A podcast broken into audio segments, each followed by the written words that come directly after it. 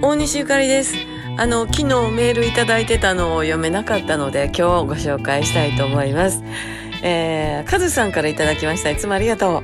今日は一日雨やったからさんちゃんはカッパ着て散歩行ったんかなってえー、コツコツ頑張った努力が実ってダイエット成功してよかったね。これからもっと健康で元気になれますね、えー、ベスト体重をキープ。頑張れってね、えー、さんちゃんに応援のメールいただきました。どうもありがとう。さんちゃん今日も元気にね、頑張って、えー、散歩に行きました。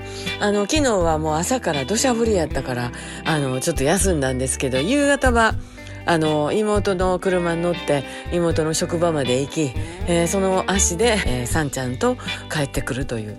で私は手ぶらでカッパ着ます。さんちゃんはあの薄い T シャツかなんか着てね、えー、カッパ着るとねさんちゃんはねちょっとこもってしまうんですね熱がね。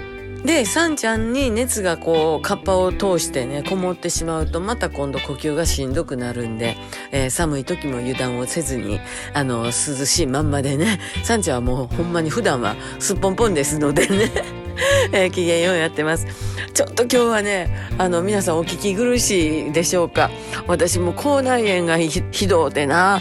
ねもうあの、仕方ないんですよ。薬飲んでたら定期的にやってくるんですけれど、えー、なりやすい人はね、何にもせんでもなったはる人おるもんね。私もちょいちょいなったりしてたんですけど、えー、これはもうゆっくりと、あの、ことを進めんことには、焦っていろいろとね、ガーっていっぺんに用事したりすると、すぐこんなんなってまいりますね。ほんと気つけなあかんなて思います。おかげで口数が少なくなりました。ね、えー、トラちゃんも気をつけて、寒いですのでね、気をつけてね。えー、口内炎お大事にしてくださいね。口内炎っていうのはあの深爪みたいな感じだよね。なんか嫌だよね。すごく嫌ですよね。お大事にしてください。それからあメッセージありがとうございました。さんちゃんはね、えー、非常に健康になっておりますので。大西ゆかりと。しむとりでした。さんちゃん。